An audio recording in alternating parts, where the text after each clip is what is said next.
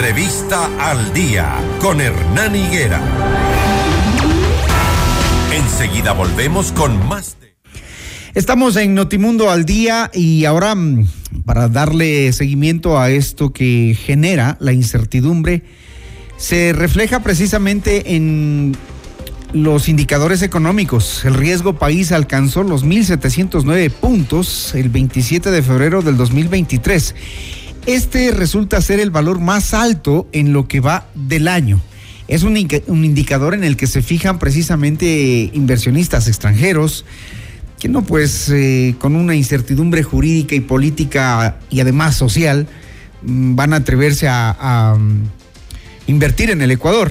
Estoy con el experto económico Alberto Acosta Burneo en eh, comunicación directa. Con él vamos a analizar cuál es la consecuencia de todos estos anuncios y de todo lo que está pasando, de lo que va a pasar a partir de las 8 de la mañana. Economista Alberto Acosta, buenos días.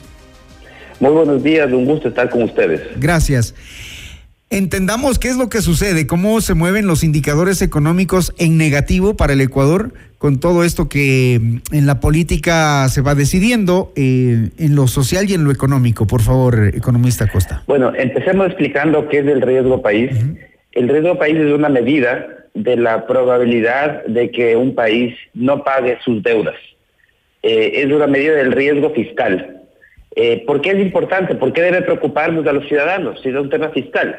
Nos tiene que preocupar a los ciudadanos porque al final del día esto eh, marca la puerta, de, determina cuál es el acceso que tiene el país al financiamiento.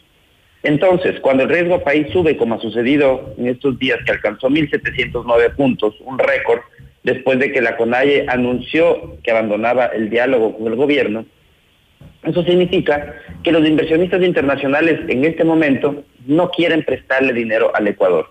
Es un riesgo excesivamente alto, el riesgo en Perú está alrededor de 200 puntos, el de Colombia alrededor de 400 puntos, Ecuador 1.700 puntos.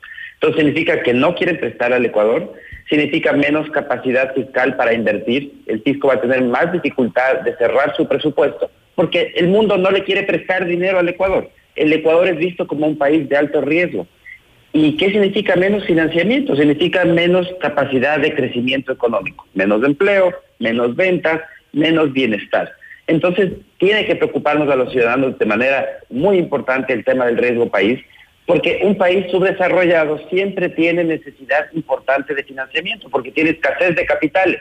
En cambio, los países desarrollados tienen abundancia de capitales lo natural, la política lógica que debe seguir un país es tratar de atraer esos capitales generando un entorno de respeto a la institucionalidad, de seguridad jurídica, respeto a los contratos.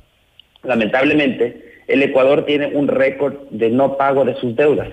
A nivel mundial es de los países que más veces ha incumplido con el pago de sus deudas. Nuestros políticos, desde el inicio de la República, fueron muy rápidos para endeudarse pero el rato de pagar le ven la quinta panta al gato y no quieren pagar. Esto se ve reflejado también en un riesgo país que de manera eh, persistente es muy superior al de los países vecinos.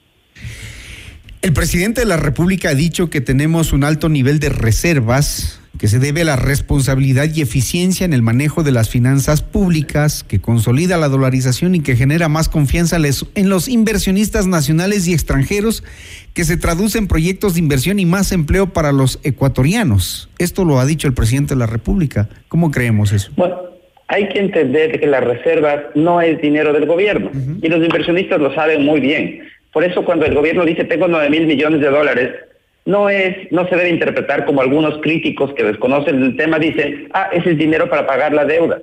De ninguna manera, ese dinero no sirve para pagar ninguna deuda porque ese dinero es de los depositantes. y definitivamente sí es correcto lo que dice el presidente en el sentido de que esto fortalece la dolarización porque las reservas internacionales son depósitos del público en cooperativas y en bancos que el gobierno de Correa se gastó en su momento, él utilizó y dijo, esta plata está ahí botada, me la voy a gastar. Bueno, eso ya no es posible gracias a una ley de defensa de la dolarización que fue aprobada en 2021. Y ahora los depósitos del público ya no pueden ser usados por el gobierno para gastar alegremente. Eh, se, ha reconstituido, se han devuelto esas reservas al, esos depósitos del público se devolvieron al Banco Central, ahora están cubiertos la totalidad de depósitos del público en el Banco Central, están cubiertos, están restituidos en la Reserva Internacional. Eso es muy positivo para la dolarización, pero eso no tiene ningún impacto eh, o un impacto tan importante por el lado de las cuentas fiscales, porque no es dinero del fisco, no significa que el fisco va a tener plata para pagar sus deudas, eh, puede ser que no las tenga y eso es lo que los inversionistas temen y por eso es que eh, tenemos un riesgo país también tan elevado. Era importante la, la, pregunta y pertinente porque finalmente los ciudadanos dicen, bueno, ante toda esta situación, mucha gente empieza a generar ciertos rumores que, que, que, van hacia el sistema financiero, entonces habría que tranquilizar a la gente en esta situación, economista Costa. Definitivamente, el, el que tengamos un nivel de reservas cercano a los 9 mil millones de dólares, significa que la totalidad de los depósitos, es decir, el encaje bancario, que son los depósitos eh, que, eh, del público, está en dinero líquido. Esto reduce el riesgo sistémico. Significa que eh, frente a una corrida bancaria, es decir, si algún momento comienza a haber un retiro de depósitos, el Banco Central está en plena capacidad de devolver todos los recursos, toda la parte de los depósitos que por ley tienen que ser depositados en el Banco Central. Es decir, tenemos un riesgo sistémico del sistema financiero eh, muchísimo menor que eh, en años pasados, lo cual es muy positivo. No podemos permitir que vuelvan a tomarse esos recursos de la, de la Reserva Internacional. Eh, al final del día lo que no podemos permitir es que ningún gobierno, ni este ni ninguno a futuro, vuelva a gastarse los depósitos del público. Los depósitos del público son de los ciudadanos, no es, dinero, no es plata de bolsillo de los gobiernos. Y eso es lo que, y el que la ley actualmente, la ley vigente desde 2021, lo impida, eso da una seguridad adicional al sistema financiero que se encuentra sólido y además tiene toda la liquidez de esa parte de los depósitos disponible en caso de que el público quiera solicitarlo. Así que tranquilidad. Eh, en caso de una nueva movilización, ¿cuáles serían las pérdidas para el país? Bueno, lo que ya, ya tenemos una historia reciente de cuánto nos han costado las movilizaciones. Eh, si vemos la, de junio del año pasado, en la última paralización nos costó 1.115 eh, millones de dólares. Perdimos 324 millones de dólares en el sector petrolero, 318 millones en el sector comercial, 227 millones en la industria, 84 millones en la agricultura, 56 millones en turismo, y 11 millones por infraestructura destruida. Eso es lo que se ve, eso es menor actividad económica. Menor actividad económica implica destrucción de empleos. Eh, y, hay, y la otra parte es lo que no se ve y tal vez el daño mayor, que viene por el lado de cómo se ahuyenta la inversión.